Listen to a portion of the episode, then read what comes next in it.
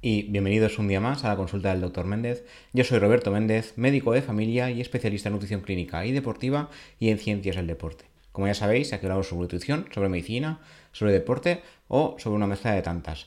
Hoy eh, el tema será un poquito más enrevesado, hoy hablaremos de los ritmos circadianos, pero cómo el ejercicio y la alimentación sí que tienen que ver con ellos. Ya tenemos un capítulo sobre el tema del sueño, el tema del insomnio. Evidentemente el insomnio altera el ritmo circadiano, pero hay muchas otras cosas que también lo alteran, que de hecho no, es ninguna novedad. La típica y más conocida que se suele ver en los estudios y en las redes sociales es el tema de la exposición a la luz azul de las pantallas, pantallas de tablet, pantallas de ordenador, pantallas de móvil, que esto siempre decimos que debería ser eh, cuanto menos mejor y cuanto más cerca de la hora de dormir, pues mejor todavía. En el capítulo que digo del sueño y del insomnio ya lo comentamos, pero hoy eh, volveremos a darle un poquito de, vueltas al asunto. Entonces, hoy hablaremos de qué pasa cuando se los ritmos circadianos, por qué no, no es natural ser un búho, sino que habría que ser más madrugador porque van en nuestra esencia el peligro para la salud de tener una luz encendida toda la noche o que nos dé luz por la noche, aunque sea muy poco y que nosotros no nos demos cuenta. Y qué pasa con el tema de la alimentación y el ejercicio y a qué hora sería mejor alimentarse y hacer actividad física para que el ritmo circadiano continúe como toca. El ser humano, como ya sabéis, eh, debería vivir de día y dormir de noche es una frase sencilla, pero que no es, tan, no es tan fácil de llevar a cabo, sobre todo porque hoy en día mucha gente trabaja a turnos. De hecho, como os he comentado más en algún capítulo, eh, nosotros hacemos guardias, guardias de 24 horas, que implica no dormir o al menos dormir mal. Yo por lo menos no suelo dormir en ninguna guardia bien, aunque haya suerte y no te levanten más pronto de lo que toca, que tampoco suele pasar. pero no suelo dormir bien. Entonces, esa noche es una noche de sueño fragmentada. Entonces, eh, la privación de sueño o el sueño fragmentado de mala calidad alteran los ritmos circadianos y al día siguiente evidentemente vas todo en vivo en la vida. Lo que pasa es que hay gente que esto lo lleva a cabo siempre. Sea, eh, su ritmo de vida, su pauta social o por cultura o porque es que yo soy así, que es la típica frase que te suelen decir, eh, no, respetan el ritmo circadiano como toca, que son los que son conocidos como búhos. Es decir, que eh, madrugan poco, y su, vida su vida en general, su vida social y su vida normal son más por la noche. Luego están las alondras, que son las, personas que madrugan de forma natural, que de, hecho deberíamos ser todos así, intentar madrugar y no dedicar nuestra vida a, la noche, por decir de alguna forma.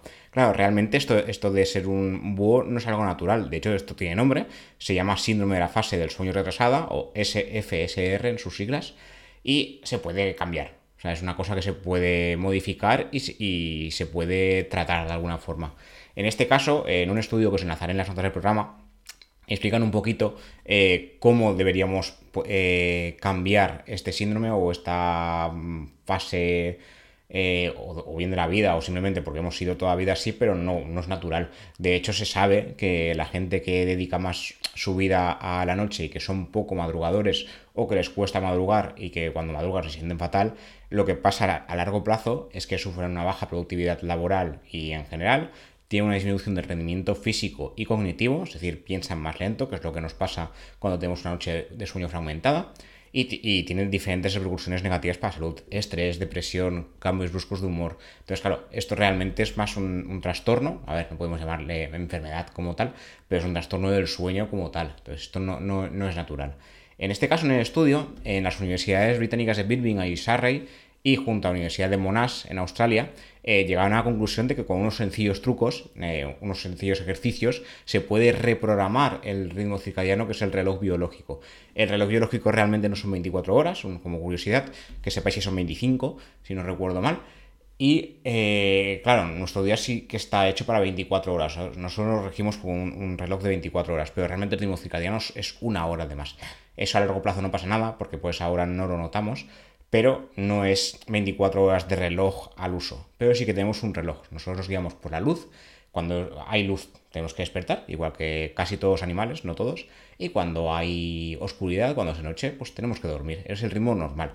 Pero si no lo llevamos a cabo y, nos empeñamos, o por el motivo que sea, eh, vamos más a, hacer actividad de noche, eso a largo plazo pues tiene consecuencias, sobre todo para la salud. Se sabe que la gente que trabaja a turnos tiene más riesgo de enfermedad cardiovascular, más riesgo de, hipertensión, más riesgo de sufrir diabetes tipo 2 y más riesgo cardiometabólico en general. Entonces, como insisto, no es algo natural y se puede modificar y se puede arreglar, por decirlo de alguna forma. En este caso, el estudio se publicó en Slim Medicine y lo que se consiguió es que los participantes adelantaran sus ritmos circadianos en dos horas sin tener ningún efecto negativo en la duración de sueño como tal. Un cambio que además tenía repercusiones para la vida de los participantes. Un, mejor rendimiento por las mañanas, mejor hábitos alimenticios y disminución del riesgo de depresión y de estrés. En este caso lo que hicieron fue, el primer paso, acostumbrar al organismo a despertarse cuando corresponde. Por lo que es conveniente adelantar el reloj en este caso para levantarse entre 2 y 3 horas antes de la hora habitual para eh, adelantar el ritmo, maximizando todo lo posible la exposición a la luz natural. Una cosa es levantarse pronto, esto hay que puntualizarlo, y si nos levantamos cuando nos pasamos el día dentro de casa o sin ningún tipo de exposición a luz, el cuerpo no sabe que es de día, ¿vale? Aunque nuestro reloj lo diga y que sepamos que es de día, que son las 10 de la mañana y que hace una luz impresionante fuera, tenemos que eh, exponer el cuerpo al sol y exponerlo a la luz, tanto a nivel solar que nos dé en, en la piel, obvio, pero también de verlo, ¿vale? Esto parece una tontería, pero claro, mm, antiguamente, en la época ancestral, los seres humanos no, vivían dentro de casas, tendrían sus cuevas y demás, pero se pasaban, si no todo, casi todo el día a la exposición solar. Hoy en día no, de hecho vamos al revés, estamos casi todo el día encerrados y esto hay que cambiarlo. Así que si no lo hacéis, el primer deber de, después de escuchar el podcast es, eh, o si estáis escuchándolo por la calle, mejor todavía. Pero si, lo estáis escuchando dentro de casa, exposición solar. ¿Vale? En este caso, eh, los, los eh, investigadores que llevaban a cabo el estudio eh, vieron que costaba eh, reiniciar el ritmo y uno de los primeros consejos fue evitar el uso de móviles, tablets y ordenadores en la cama para evitar acostarse más tarde o tener una exposición a la luz inadecuada. Luego, también indicaban hacer una rutina.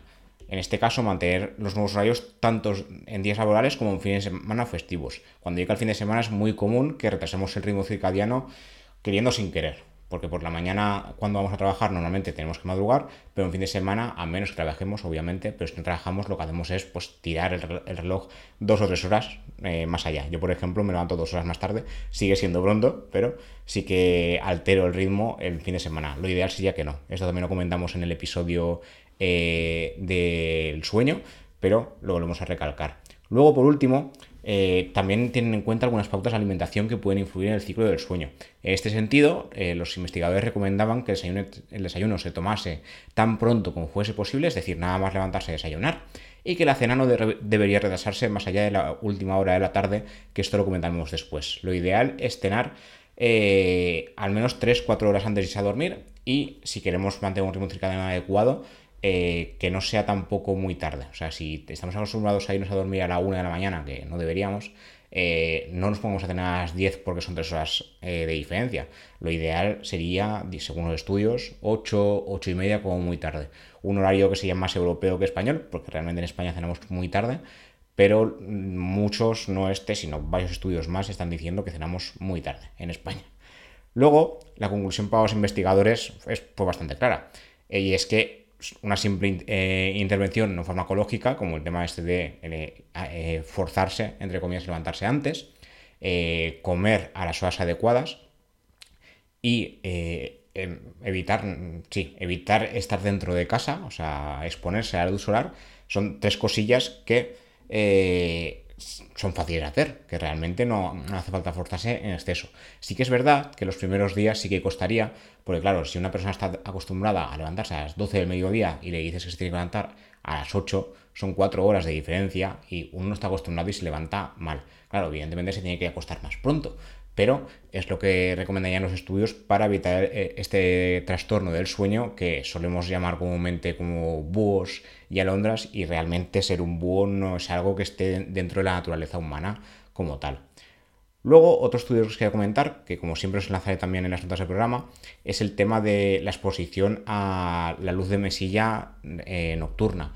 Hay luces que son muy tenues y realmente hay, gente que, mm, por el motivo que sea, necesita dormir con un mínimo de luz, pero realmente los estudios dicen que lo ideal es que no. Porque aunque esa luz no sea perceptible, porque en el estudio la luz no era perceptible, como ahora os comentaré, eh, para el cuerpo sí que lo es. Entonces, eh, el organismo sí que lo ve, aunque nuestra parte consciente no lo sienta, el organismo sí. Y a largo plazo esto sí que tiene consecuencias, ¿vale? Desde hace años, como, como ya comento en el artículo, las investigaciones han relacionado la luz de las pantallas con mala calidad del sueño, dado que podía tener un efecto nocivo sobre el ritmo circadiano, engañando a nuestro cerebro para que crea que, es aún de día y no lo es, motivo por el que se desaconsejan estos dispositivos a la hora de irse a dormir. Y en este caso, el estudio que se llevó a cabo por la Universidad de Northwestern y publicado en Proceedings of National Academy of Science fue mucho más allá y lo que analizó es los efectos que tiene una luz moderada o leve a la hora de irse a dormir. Y descubrió que no era buena idea aunque la tecnología avance, el cuerpo humano realmente es de la edad de piedra. Nosotros queremos pensar que somos, modernos y realmente el organismo no va tan rápido. Nuestros genes son de hace miles de años y no cambian tan rápido. No, por muchas mutaciones, historias y demás, no, no son de esta época, son del pasado. Entonces se rige por los mismos ritmos en daño. El más importante es el ritmo sueño-vigilia, el ritmo circadiano, y lo que, como ya he dicho al principio del programa, eh, de día se está despierto y de noche se va a dormir. No, no tiene mucho más. El exceso de luz a deshoras es nocivo y se sabe que altera el ritmo circadiano, como ya digo en el artículo. Entonces, eh, una de las consecuencias, aparte este, del tema de sueño fragmentado, de, ir al día siguiente somnoliento o zombie, como he comentado antes, es que tiene repercusiones para la salud, aparte del riesgo cardiovascular que he comentado. También hay estudios, que esto también lo comentaremos luego con la actividad física, que relacionan el aumento del riesgo de cáncer con dormir mal o con la alteración del modo circadiano. Además de que se sabe que si no eh, respetamos el ritmo circadiano hay mayor riesgo de sufrir obesidad y de no poder mantener un peso saludable. En ese nuevo estudio lo que se ha analizado es cómo responde el cuerpo humano a una luz nocturna eh, leve o moderada, dado que hay menos información respecto a la luz de exposición continua. O sea, sabemos que exponerse a las pantallas es malo. Esto es exposición continua y no hay más. Pero ¿qué pasa con la luz leve o intermitente? Estudios previos ya se había sugerido que hay una relación entre los niveles de luz del dormitorio y los problemas para la salud, como diabetes y obesidad que he comentado antes, pero eran estudios observacionales y no experimentales, no eran ensayos clínicos. En este caso, el trabajo sí que hizo un ensayo clínico como tal, con poca gente, ¿vale? Pero algo es algo. En este caso, el nuevo trabajo reclutó a 20 adultos jóvenes sanos y los dividió en grupos. Un grupo pasó dos noches consecutivas en un laboratorio del sueño con luz tenue menos de 3 lux, muy poquito, y otro grupo pasa una noche con luz tenue y una segunda noche con niveles de luz moderados, de 100 lux. Eh, según la autora del estudio, se detectó un aumento de la frecuencia cardíaca entre los pacientes expuestos a la luz más brillante durante el sueño, con mayor estrés, y al final esto, estos fueron solo dos días, pero se ha relacionado esto con el largo plazo de tener una peor salud cardiometabólica. La frecuencia cardíaca elevada continuada como imaginaréis, no es buena opción. Además, también se objetivó una mayor resistencia a la insulina en los participantes que habían sido expuestos a exceso de luz la mañana después de dormir bajo esta luz, aunque fuese moderada. Como os digo, la, luz realmente eh, no es una luz de me dejo encendida la, bombilla de la habitación, sino que era una luz tiranda tenue, pero estaba. O sea, era una luz imperceptible para los participantes, pero estaba ahí. De hecho, ninguno de los participantes de los que están expuestos a la luz, ni poco ni mucho, eh, informaban de diferencias subjetivas en la calidad del sueño. No había diferencias, daba, igual el nivel de luz, ni sueño fragmentado, ni hubo diferencias en melatonina, ni nada.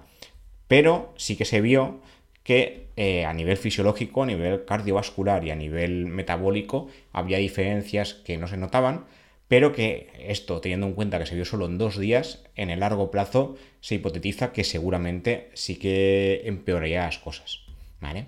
Luego otro estudio que quería comentar es el, tema de eh, comer cuando toca. comer cuando toca, como ya dije en el capítulo este de crononutrición, eh, más que nada es por el tema de que si cenamos tarde, eh, se altera el ritmo circadiano. como he comentado al principio, el, organismo humano está hecho para vivir de día y dormir de noche. El tema de la cena es bastante importante porque, como decía antes, los españoles cenamos muy tarde, pero la alimentación debería ser durante el día y no de noche. Comer de noche se ha relacionado con aumento del riesgo de sufrir diabetes, de sufrir hipertensión y de sufrir enfermedad cardiovascular. De hecho, los trabajos por nurnos también hay estudios sobre el tema, ah, luego lo buscaré porque para el capítulo de hoy no, lo tenía en cuenta, pero me acabo de acordar. Eh, los trabajos por turnos se ha, visto, se ha objetivado y se ha estudiado que al, alterar tanto de forma continuada el ritmo circadiano aumentan el riesgo cardiovascular.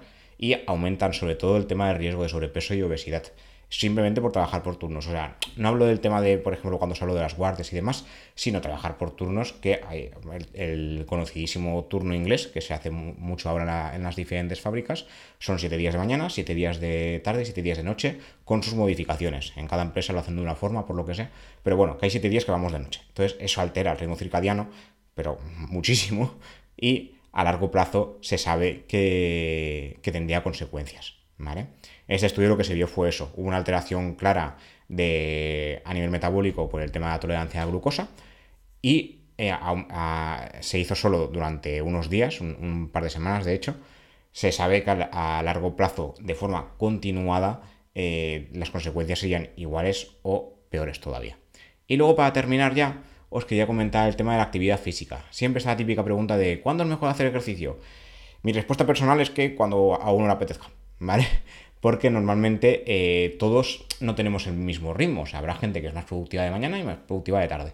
Lo que se desaconseja totalmente, como ya dije en el capítulo del sueño, es hacer ejercicio de noche o próximo a la cena. Porque entonces lo que hacemos es hiperactivar al organismo y tienen que pasar unas horas para que se descanse y que diga que ya es hora de dormir. Entonces, si nos podemos hacer ejercicio a las 8 de la noche, me consta que habrá gente que no podrá otra hora, pero bueno, si puede evitarse mejor. El problema es que hiperactivamos el organismo, luego iremos a cenar, pero no tenemos ganas de dormir, porque el, organismo ha secretado endorfinas y ha secretado diferentes sustancias para estar activo, para eh, hacer frente al ejercicio y no podremos dormir. No se segrega la melatonina como toca y, demás, además de dos alteraciones hormonales y demás. Pero eh, en este caso se puede cambiar, ¿vale? Se puede cambiar siempre y cuando adaptemos los horarios. En el estudio que os comento, eh, lo que se hablaba era sobre todo del tema del cáncer porque eh, relacionaban el tema del ritmo circadiano, la actividad física y el cáncer. El cáncer es, una de las enfermedades más devastadoras que existe en nuestro país y en el mundo en general, pese a que tiene múltiples orígenes. Se suele creer que no, es que es genético, es que es de, por parte de la dieta. No, aquí hay muchas cosas y una de tantas es el ritmo circadiano, la alteración del ritmo circadiano o una desalineación de las señales ambientales, la exposición solar, la ingesta de alimentos o la actividad física a deshoras eh, se ha relacionado con el aumento del riesgo de cáncer en general. También es conocido, como digo en el estudio, que realizar actividad física de forma regular puede reducir el riesgo de cáncer en general y de enfermedades cardiometabólicas en general, pero no se había analizado cuál sería la mejora para llevar a cabo este ejercicio. Según el estudio, esa hora sería por la mañana. Yo cuando lo escribí, creo que ya lo comenté en el, en el artículo que no estaba totalmente de acuerdo con esto, pero el estudio ha visto cuál es la mejor hora en general para la población eh, estudiada. Como digo, la peor hora es de noche, eso está clarísimo. Pero eh, para prevenir el cáncer, según la Universidad Médica de Viena, que publicó el estudio en International Journal of Cancer, sería por la mañana. La mayoría de estudios disponibles sobre la relación entre alteraciones del ritmo y el riesgo de cáncer se han centrado en la noche, exponer salud sobre por la noche, comer tarde, esto se sabe que aumenta el riesgo de enfermedad en general, pero no se tenía claro qué papel jugaría la actividad física dentro de la relación entre el ritmo circadiano y cáncer. Eh, por, otro lado, también comento aquí, los beneficios de desayunar o beber agua no están ligados a la primera hora del día, como se suele sostener, ya que son igual de efectivos más adelante en la jornada. O sea, no hace falta desayunar enseguida, lo ideal es que sí, para el tema de controlar el ritmo circadiano, si tenemos ese control, pero no es súper necesario. En este caso, los investigadores eh, se centraron en el riesgo de cáncer de mama y cáncer de próstata, en un estudio con casi 3.000 pacientes que eran en España, y la hipótesis era que realizar actividad física por la mañana reduciría el riesgo de cáncer. Tendría sentido plantearlo así porque en otros trabajos ya se había detectado que realizar actividad física por la tarde y noche retrasa la producción de melatonina, como he comentado antes, pero claro, depende de, qué concepto de tarde tengamos. yo recomendaría no hacer ejercicio más allá de las 6, pero eh, es peor hacerlo a las 8, ¿vale? Entonces, claro, depende de la organización que tengamos durante el día. Según sus hallazgos, como comento, realizar ejercicio, perdón, por la mañana, sobre todo entre las 8 y las 10, reduciría tanto el riesgo de cáncer de mama como de próstata. Además, en hombres en particular, eh, dicha reducción de riesgo también se haría en actividad nocturna, de 7 a 11 de la tarde-noche. De todas maneras, como comentábamos al principio, mejor evitar la noche, mejor hacerlo durante la mañana, eh, tarde, prontito, pero algo es algo. Eh, también cabe destacar que el estudio es observacional, o sea, no se hizo un ensayo clínico como tal y debería confirmarse con otros estudios, pero eran casi 3.000 participantes, no está mal. Ahí hay algo que parece que sí que va bien, el tema de hacer ejercicio prontito, Y como he comentado antes, comer prontito también. Entonces, conclusiones del capítulo de hoy. Eh, el tema de las comidas, lo ideal sería hacerlo durante las horas de, día. Desayunar sí que debería ser el momento que nos levantemos, si tenemos que madrugar por el trabajo y demás, y evidentemente puede que sea de noche, porque si nos levantamos a las 6 y media, 7 sería complicado que fuera de día ya, aunque ahora en verano más fácil, pero sería desayunar nada más nos levantemos. Y adelantar el horario de las comidas, no comer a las 4 de la tarde y cenar a las 10 de la noche, sino intentar adelantar todo eso al menos un par de horas, según los estudios, sería muy recomendable a nivel cardiovascular, a nivel de riesgo de cáncer y a nivel de salud en general. Eh, buscar la exposición solar, no solo por el tema de vitamina D, sino por controlar bien el ritmo circadiano. Y la actividad física, según los estudios, mejor por la mañana, según las diversas cosas que he ido leyendo yo, lo ideal, ideal, no retrasarlo más allá de las 6 de la tarde, pero si puede ser entre mañana y primeras horas de la tarde, sería lo mejor. Y nada, espero que el capítulo de hoy haya sido de interés. Como siempre, gracias por escuchar, o si veis esto en YouTube, gracias por verme también.